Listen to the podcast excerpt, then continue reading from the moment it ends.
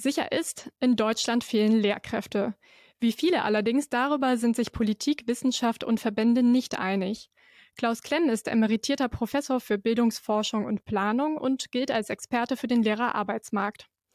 Letztes Jahr hat er, und zwar nicht zum ersten Mal, die Berechnung der KMK zum Lehrkräftebedarf überprüft und in Frage gestellt. Sein Fazit, die Berechnungen sind teilweise unseriös und der Lehrermangel in den kommenden Jahren deutlich größer als bisher befürchtet. Über die Zahlen, aber vor allem über die Gründe, Folgen und Lösungen sprechen wir heute im Didakta Bildungspodcast. Mein Name ist Anna Petersen und ich begrüße ganz herzlich Klaus Klemm. Guten Morgen, Frau Petersen. Hallo, Herr Klemm. Sie untersuchen die Situation an deutschen Schulen ja bereits seit 1974. War es schon einmal so düster um Lehrkräftebedarf und Angebot gestellt? Also wir hatten immer schon Situationen, wo aktuell sehr viele Lehrer fehlten, wo perspektivisch auch ein Lehrermangel vorhergesagt wurde. Aber ich erinnere mich nicht daran, dass es so präzise und so massiv ausschaut, wie wir es im Augenblick haben.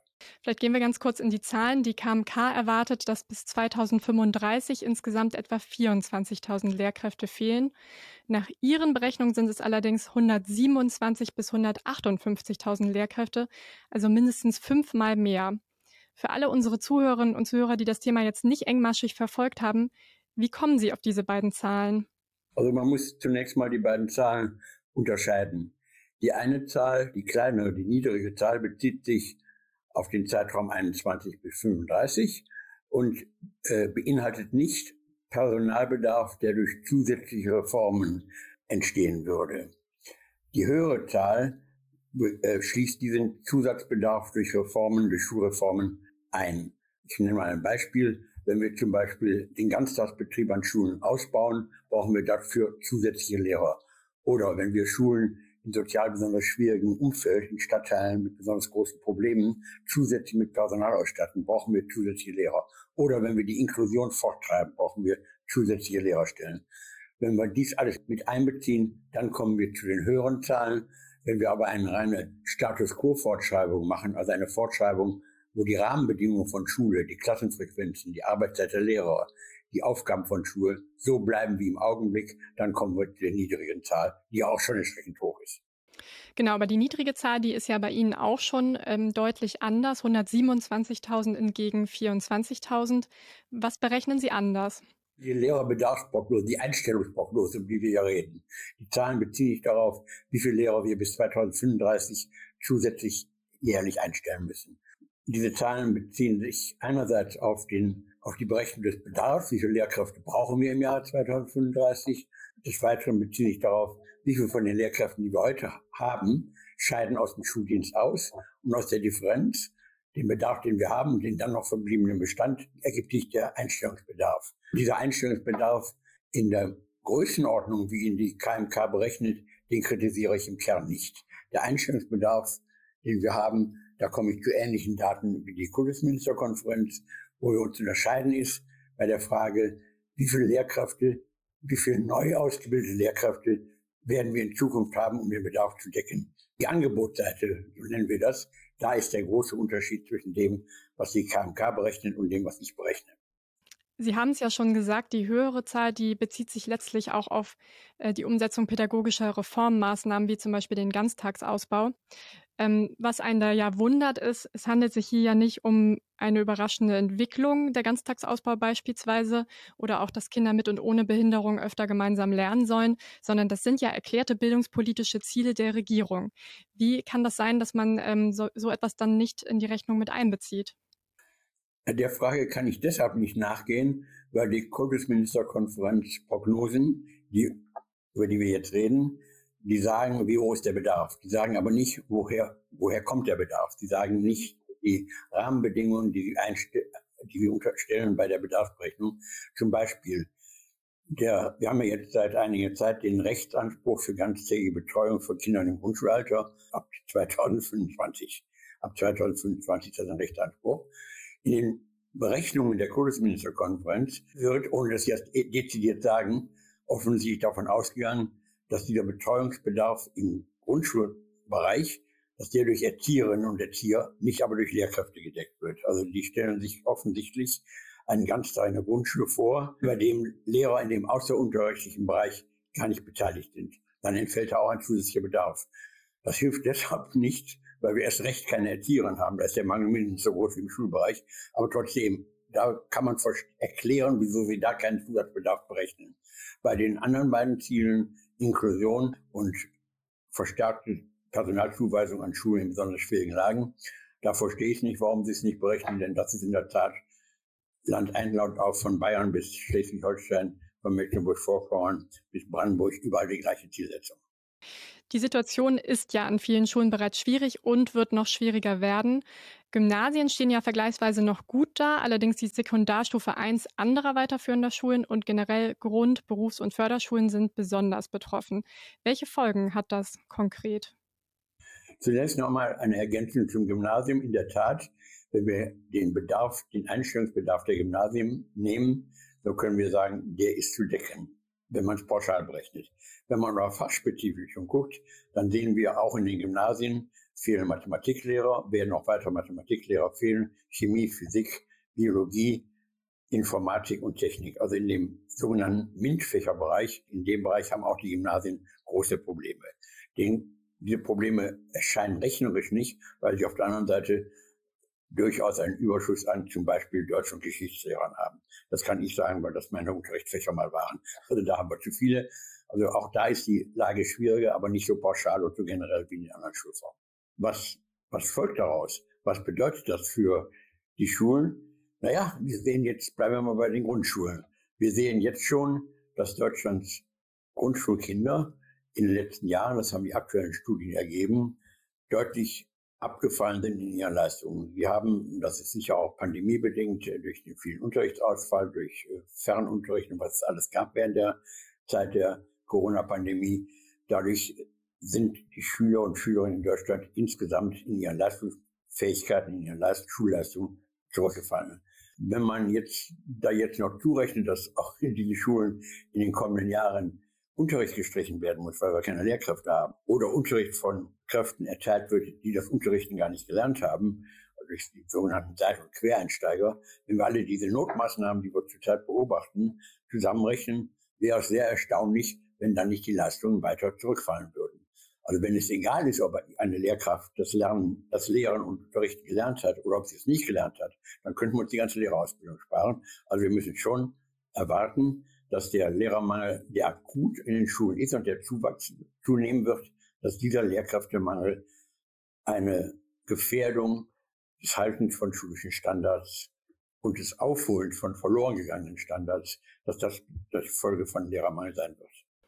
Sie haben ja die MINT-Lehrkräftestellen an Gymnasien gerade genannt und Sie haben da ja tatsächlich auch Berechnungen zu angestellt, nämlich dass ähm, in NRW 2030 zum Beispiel nur ein Drittel der neu zu besetzenden MINT-Lehrkräftestelle besetzt werden können.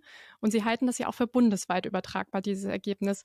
Warum ist der Mangel gerade in diesem Bereich so groß? Liegt das auch daran, dass schon in der Schule zu wenig SchülerInnen für das Thema begeistert werden, für diese Fächer?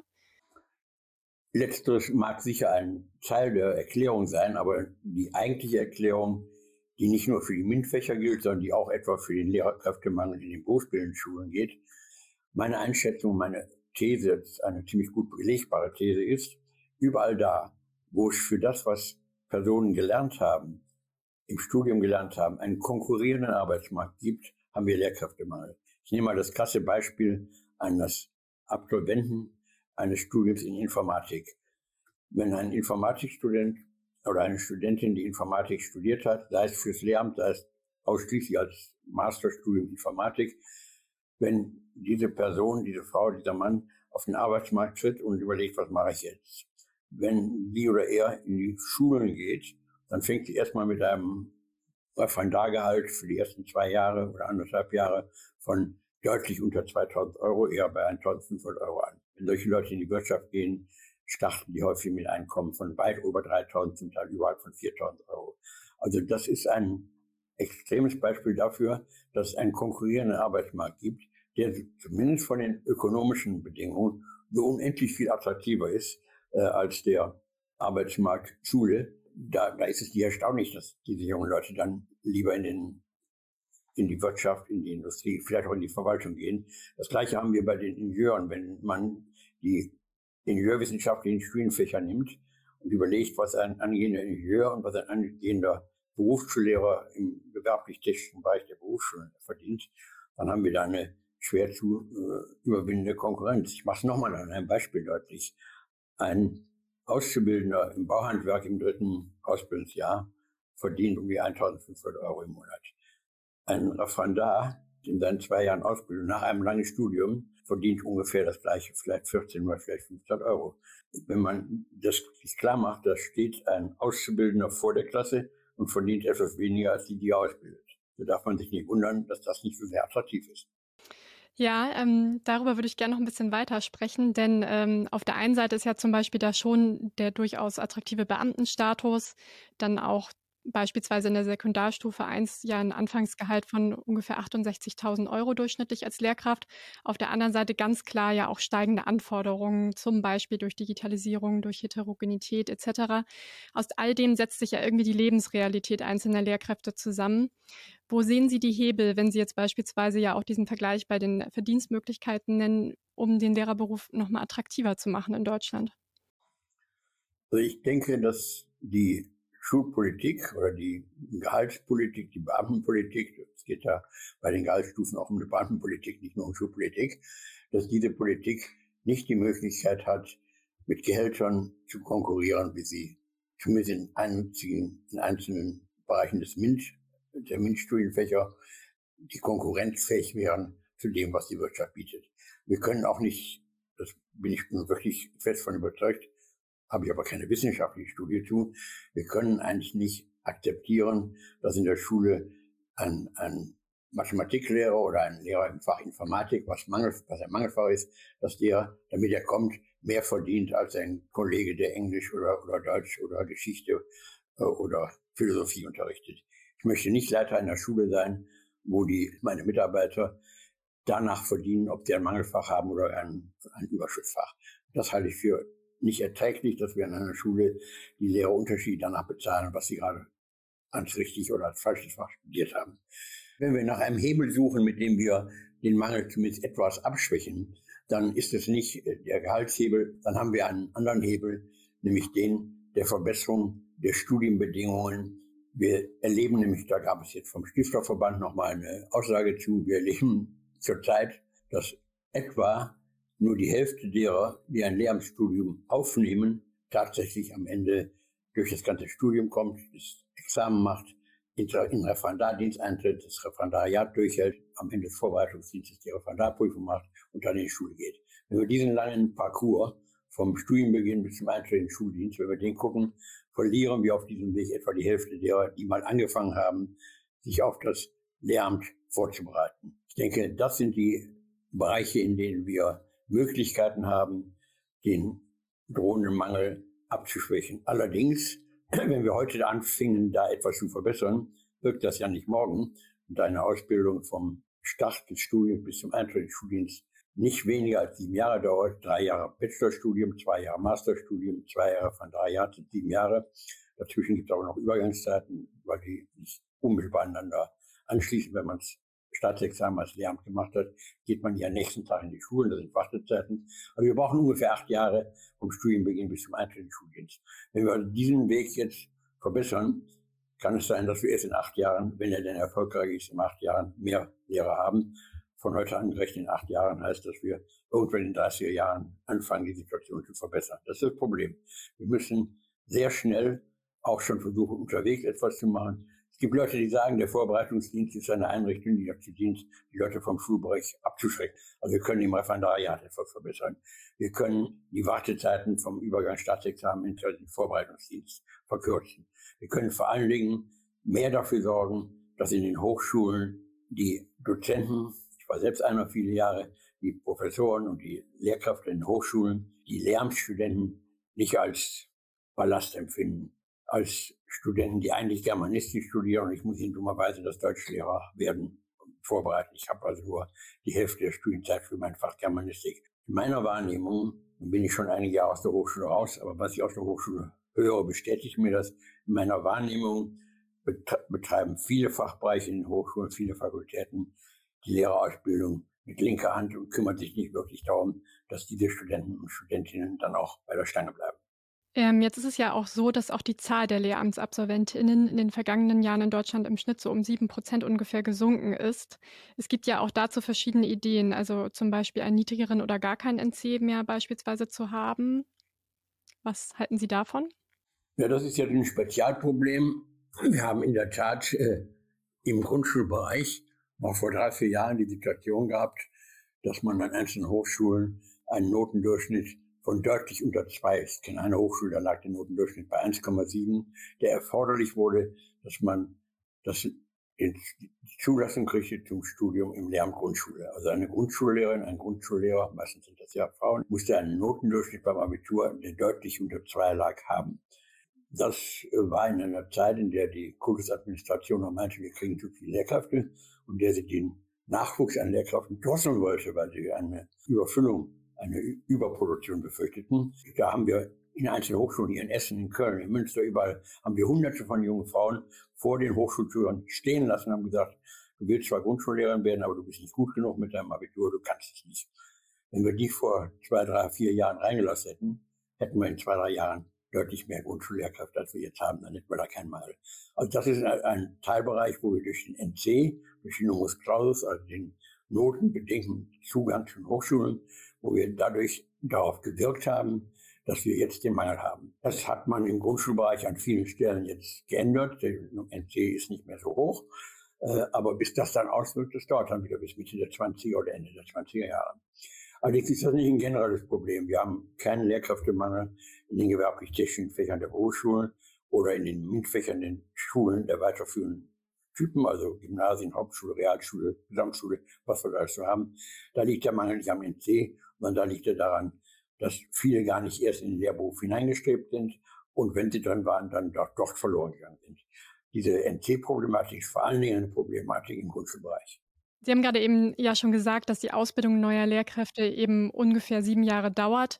Was könnte kurzfristig gegen den Mangel helfen? Sie haben ja schon äh, den Begriff Seiteneinsteiger bzw. Quereinsteiger verwendet. Naja, es gibt äh, nahezu in allen Bundesländern Programme, die Leute, junge Leute, Männer und Frauen animieren, in den Schuldienst zu kommen und den Schuldienst auch antreten zu können, ohne ein Lehramtsstudium, ohne ein Referendariat zu haben. Da gibt es sehr unterschiedliche Typen. Äh, fast überall ist die Voraussetzung die, dass man ein Fach studiert haben muss, das auf den Schulbereich irgendwie passt, das ein, dem, den Unterrichtsfächern der Schulen ein affines Fach. Also wer Diplom-Mathematiker ist, die werden das zwar in der Regel nicht wollen. Wer Diplom-Mathematiker ist, kann natürlich auch Mathematik unterrichten, wenn er das Unterrichten noch nachträglich lernt.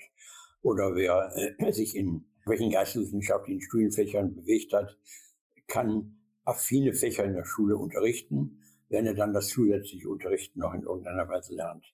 Also wir anerkennen Leute, die nicht das Staatsexamen, was eigentlich für den Lehrerberuf die Voraussetzung ist, die das nicht haben, sondern ein Examen haben in einem Kanon von Schulfächern affinen Fach die können als Seit- oder Quereinsteiger, der Charme in Deutschland ist, dass das ja in jedem Land dann anders heißt, als Seit- oder Quereinsteiger oder wie immer die heißen, in Schuldienst kommen und die werden dann auf unterschiedliche Weise auf das Unterrichten vorbereitet. Da gibt es dann wieder eine Variante, die sieht so aus, dass Menschen mit einem, ohne Staatsexamen, aber mit einem affinen Fach, der Zugang zum Referendariat, zum Vorbereitungsdienst ermöglicht wird, ohne dass sie das eigentliche Staatsexamen haben. Die kriegen dann im Referendariat die unterrichtspraktische Seite des Lehrerberufs vermittelt und kriegen parallel dazu verstärkt, anders als die anderen Referendare, noch einen Schnellkurs in den bildungswissenschaftlichen Fächern, die ein Lehramtsstudent im normalen Universitätsstudium absolvieren muss. Das ist eine Variante, die ist noch relativ dicht an der klassischen Lehrerausbildung. Da sehe ich auch keine Probleme. Dann gibt es aber auch Programme für Seit- und Quereinsteiger, die sich dadurch auszeichnen, dass die sofort in die Schulen kommen, ohne Referendariat, dort nicht das volle Unterrichtsdeputat unterrichten müssen, also zum Beispiel nicht 26 Stunden, sondern nur, was weiß ich, 17 oder 18 Stunden. Und in den Stunden, die sie nicht unterrichten, kriegen sie eine, sag mal etwas flapsig, eine pädagogische Schnellbesolung für das, was sie da machen müssen. Und diese Schnellbesolung ist von, ich sag mal sehr vorsichtig, unterschiedlicher Qualität. Bei diesem Typ von zusätzlichen Lehrern habe ich große Probleme, wenn ich auch sehe, wenn wir das nicht machen, haben wir noch größere Probleme. Wir brauchen die alle. Ich würde gerne noch mal einen Schritt, ähm, in Richtung Politik gehen und was für Maßnahmen eigentlich notwendig sind. Udo Beckmann, der Vorsitzende des VBE, für den Sie ja auch die Berechnungen angestellt haben damals, ähm, sprach davon, die Politik müsse die dringend notwendigen Konsequenzen aus den vorliegenden Erkenntnissen ableiten und endlich aufhören, sich den tatsächlichen Lehrkräftebedarf schön zu rechnen. Was sind das für Konsequenzen aus Ihrer Sicht und ist inzwischen das Thema ist ja jetzt schon quasi ein paar Jahre alt. Also Sie ähm, stellen ja auch immer wieder diese Berechnung in Frage und stellen Ihre Zahlen dem entgegen. Ist in der Zwischenzeit politisch genug passiert aus Ihrer Sicht? Naja, die gerade angesprochenen Programme für Quer- und Zeiteinsteiger sind eine der Maßnahmen, die die Politik jetzt etwas gezielter und auch in größerem Umfang angegangen hat. Das ist nicht optimal, aber da die Situation ist, wie sie ist, ist das sinnvoll, das zu machen. Ich kann keinem Schulminister oder keiner Schulministerin raten, das anders zu machen. Das brauchen wir.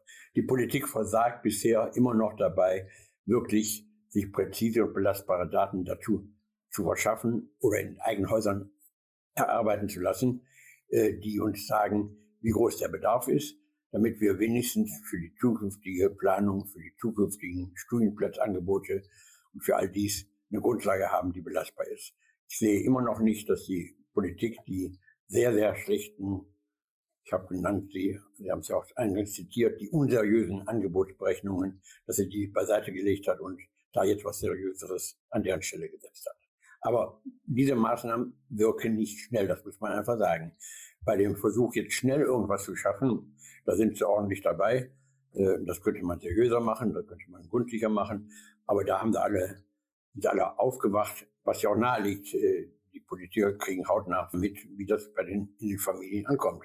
Wenn die Kinder auf einmal eine Stunde weniger Unterricht haben, wenn sie nach Hause kommen, weil der Lehrer krank ist und keine Vertretung möglich ist und all dies. Also da reagiert Politik jetzt schnell mit Notmaßnahmen, um den Unterrichtsausfall wenigstens in vertretbarem Maße zu halten.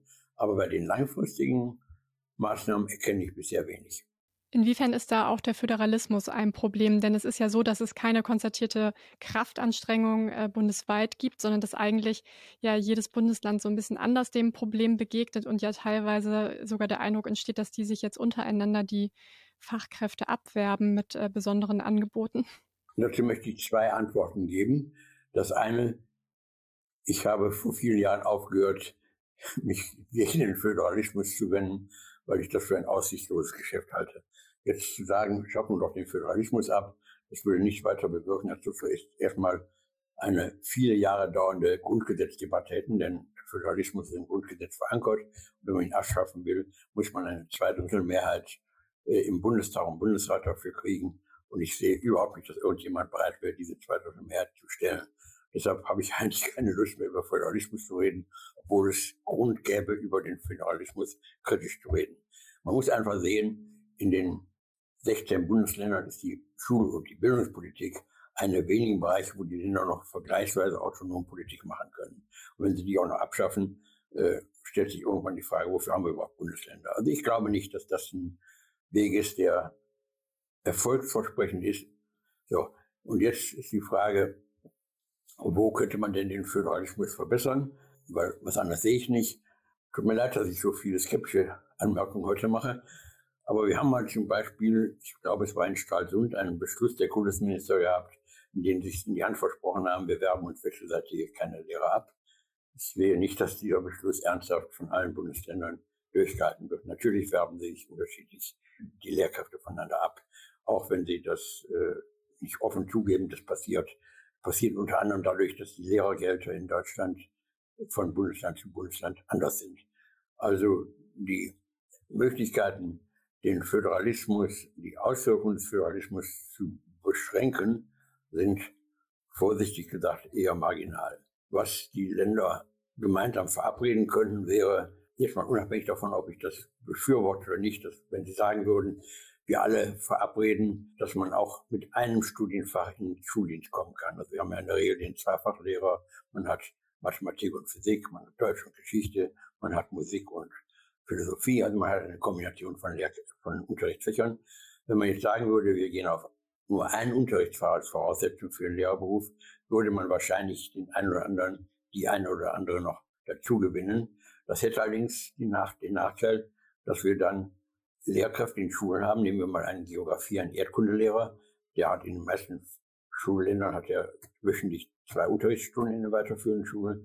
Dann hätten wir einen Lehrer mit einem Unterrichtsdeputat im Gymnasium etwa von 24 Wochenstunden. Durch zwei würde heißen, er hat in zwölf Klassen Geografieunterricht. Das heißt dann in einer sehr kleinen zweiten Hauptschule oder Realschule, dass der gesamte Geografieunterricht an einer Schule von einer einzigen Kraft unterrichtet wird. Wenn man also mit Geografie sitzen bleibt und im nächsten Jahr in der anderen Klasse ist, was sieht man da? Seinen alten Geografielehrer vor sich. Oder ein Lehrer, eine Lehrkraft, die nur zwei Unterrichtsstunden hat, würde natürlich auch als Klassenlehrer eingesetzt werden müssen. Dann hätten wir einen Klassenlehrer, der ja nicht nur unterrichtet, der sich auch um die Pädagogik in der Klasse kümmern soll, der nur zwei Stunden in der Woche die Klasse kennt und der zwölf Klassen hat, wo die alle nur zwei Stunden kennt. Also das hätte negative Folgen für den allgemeinen pädagogischen Betrieb der Schule, könnte aber dazu beitragen, dass man schneller Lehrkräfte gewinnt. Das macht aber auch nur dann Sinn, wenn alle 16 Länder sich darauf verständigen und sagt das Land, das das nicht macht, kommt zu uns. Bei euch ist ja in dem Land, wo du unterrichtest, mit deinen nur zwei Stunden, da ist ja Pädagogik überhaupt nicht mehr los. Da leidet die Pädagogik, kommt zu uns, bei uns ist besser. Also man müsste solche Maßnahmen bundesweit vereinbaren, damit sie nicht kontraproduktiv wirken. Da haben Sie ja jetzt doch noch so einiges zum Thema Föderalismus gesagt, Herr Klemm. Ich habe was gesagt zum Föderalismus, aber ich stelle es nur unter dem Vorbehalt, ich sehe nicht, dass was ändern. Ja, das ist angekommen. Die Ständige Wissenschaftliche Kommission der KMK, kurz SWK, hat ja Anfang des Jahres eine Stellungnahme zum Umgang mit dem akuten Lehrkräftemangel vorgestellt. Diese Empfehlungen konzentrieren sich ja unter anderem darauf, das Potenzial qualifizierter Lehrkräfte auszuschöpfen und äh, ja, das heißt zum Beispiel Teilzeitarbeit befristet zu begrenzen oder Lehrkräfte im Ruhestand einzusetzen und Lehrkräfte von Aufgaben jenseits des Unterrichts zu entlasten. Vielleicht können wir auf die einzelnen Punkte nochmal eingehen. Was halten Sie davon, beispielsweise von der Befristung von Teilzeitarbeit? Mit dem Vorschlag, Teilzeitarbeit zu begrenzen, habe ich mich auch ein bisschen kritisch auseinandergesetzt, weil die Daten, die die Kommission dazu zunächst geliefert hatte, falsch waren. Das haben die aber selbst inzwischen korrigiert. Also wir haben nicht in dem Umfang Teilzeitarbeit, wie behauptet wurde. Es ist so, dass die Quote der Teilzeitbeschäftigten Lehrkräfte, überwiegend sind es Frauen, dass die Quote bei den Frauen exakt die ist, die wir auch im sonstigen Beschäftigungssystem haben. Es arbeiten exakt der gleiche Prozentanteil der weiblichen Lehrkräfte in Teilzeit wie der Arbeiterinnen im sonstigen Beschäftigungssystem. Also da ist kein Unterschied. Das ist erstmal eine Vorbemerkung weil er ein bisschen so der Eindruck erweckte, na, im, im Schulbereich, da haben die einen tollen Lenz, da können sie alle Teilzeit machen. Das generell, das zeigt, egal ob im Schulbereich oder woanders, bei den erwerbstätigen Frauen ist ein starkes Bedürfnis, nicht 100 Prozent erwerbstätig zu sein, sondern einen darunterliegenden Prozentsatz. Und das ist bedauerlich. Der hat was mit den immer noch tradierten Trennungen der Arbeit in Familien zu tun, dass immer noch so ist, dass die Frauen stärker als die Männer sich einbinden lassen in Erziehung, in Haushalt, in das normale Managen der Familie. Und weil das so ist, sind eben mehr Frauen als Männer daran interessiert, in Teilzeit zu beschäftigen. Wenn wir jetzt diese Teilzeitbeschäftigung mal, weil ich ja schon so viel lange in dem Thema bin, etwas zurückblicken, ist ein sehr, man kann sagen, lustiger, bekannter, erstaunlicher Effekt. Teilzeit wurde in Deutschland in Schulen Ende der 60er Jahre eingeführt, um dadurch mehr Lehrkräfte zu gewinnen. Die, die Genese der Teilzeitbeschäftigung im Schulbereich ist die, dass wir Ende der 60er Jahre mal wieder einen großen Lehrkräftemangel hatten und man darauf setzte, diesen Lehrkräftemangel auch dadurch zu beheben, dass man Frauen in den Beruf holte oder in den Beruf hielt, Frauen, die auf das Lehramt studiert haben und vielleicht auch schon angefangen haben, in denen man ihnen anbot, mit einer reduzierten Beschäftigung Familie und Beruf verbinden zu können. Das war die Genese. Und jetzt in der gleichen Situation, wo wir wieder Mangel haben, wieder mal Mangel haben, muss man eigentlich sagen, kommt jetzt die Idee, wir schaffen Teilzeitarbeit oder reduzieren Teilzeit. Die Frage, das hat die Kommission überhaupt nicht bearbeitet. Ich weiß auch nicht, ob es dazu überhaupt Studien gibt.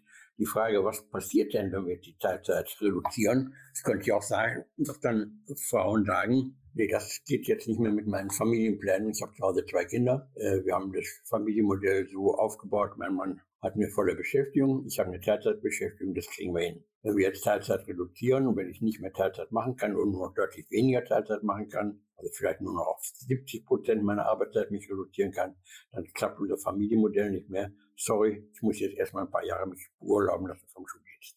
Also ob die Maßnahme, Teilzeit zu reduzieren, tatsächlich einen Gewinn an Unterrichtsstunden bringt, ist für mich sehr fraglich. Zumindest hat die Ständige Kommission sich nicht damit auseinandergesetzt, was passiert denn. Wir gewinnen, dadurch, dass eine Frau jetzt von 50 auf 100 Prozent geht, gewinnen wir eine halbe Lehrerstelle. Aber wenn zugleich eine Frau rausgeht, weil sie das nicht mehr machen will, dann verlieren wir auch wieder eine halbe Lehrerstelle. Also ich denke, wenn es gut geht, wird das ein Nullsummenspiel.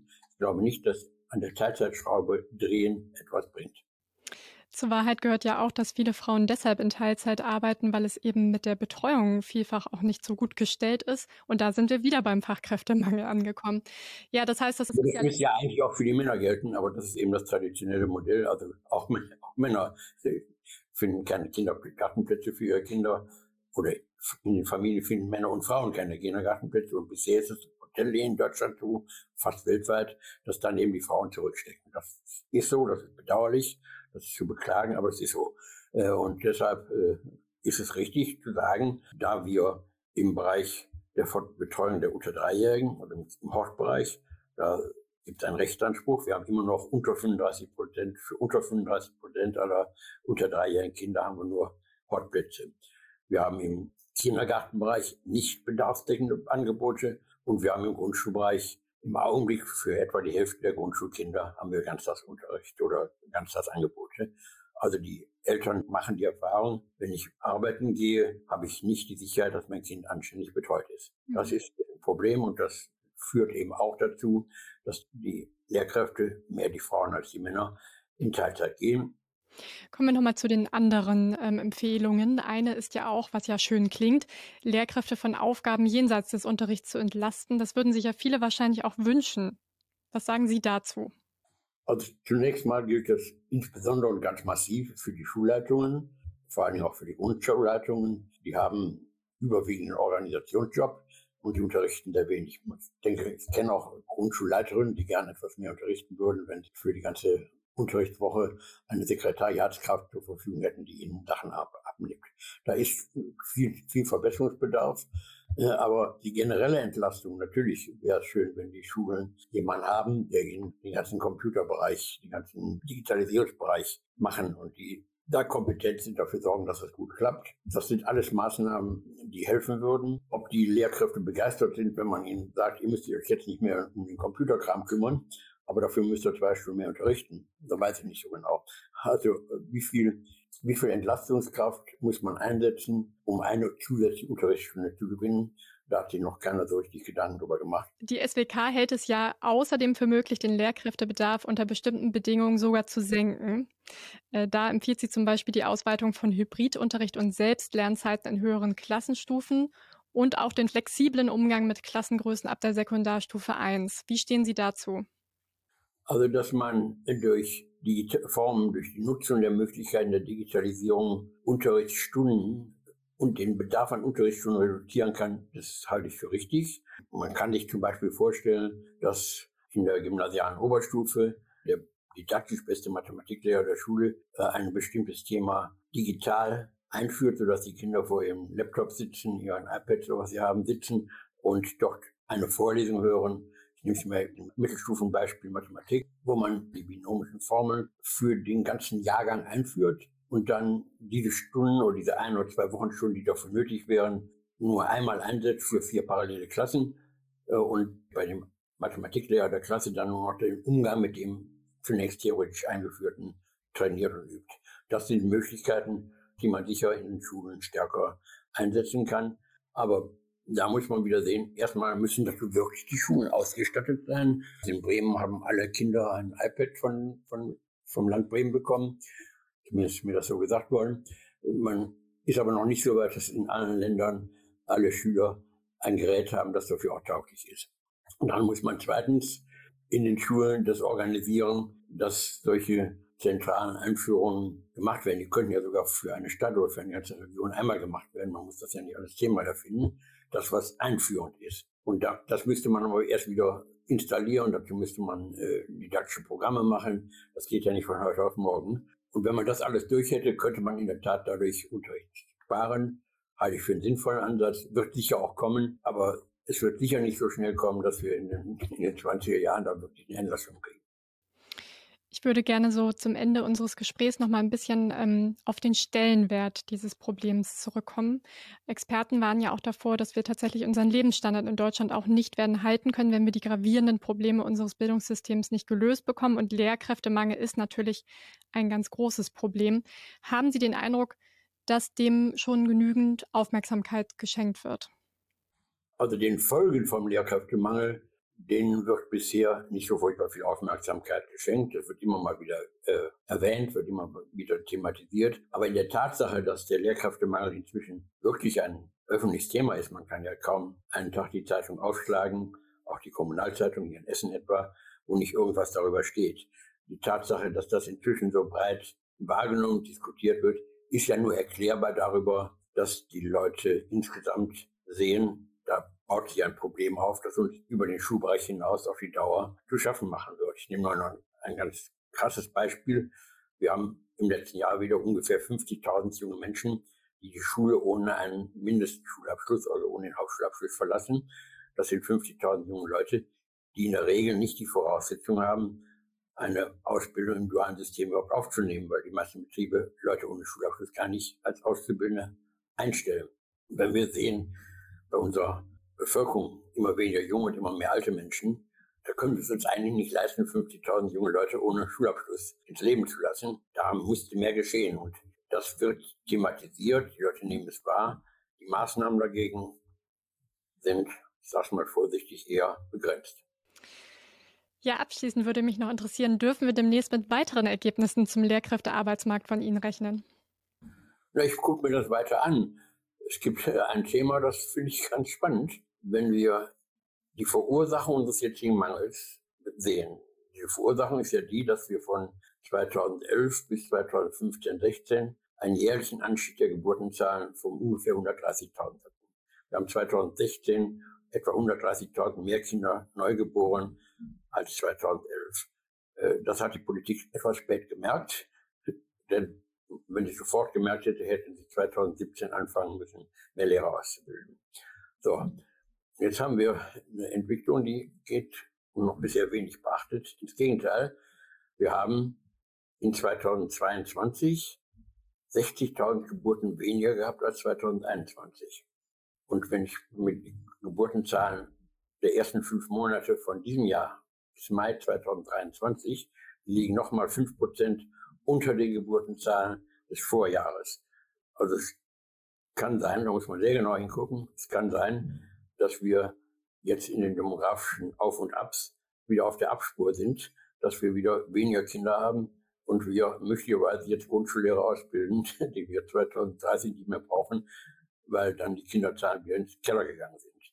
Mhm. Dass sie so in den Keller gehen, erklärt sich aus meiner Sicht daraus, dass die Eltern in den letzten ein, zwei Jahren die Erfahrung gemacht haben, wie schwer es ist, bei immer Ausfall von Kindergarten, von Schule, das Familienleben aufrechtzuerhalten mit mehreren Kindern. Es kann sein, dass wir uns schon wieder auf eine Abwärtsspirale bewegen. Die werde ich, an meiner Antwort merken Sie es ja, die interessiert mich, die werde ich beobachten. Nun bin ich aber inzwischen 81. Wie lange ich das noch machen will, weiß ich nicht so genau. Herr Klemm, ich bin jedenfalls gespannt, wessen Prognosen bezüglich des Lehrkräftebedarfs und Angebots beispielsweise 2035 dann eher eintreffen werden. Bis dahin bleibt es im deutschen Bildungssystem bestimmt weiterhin spannend.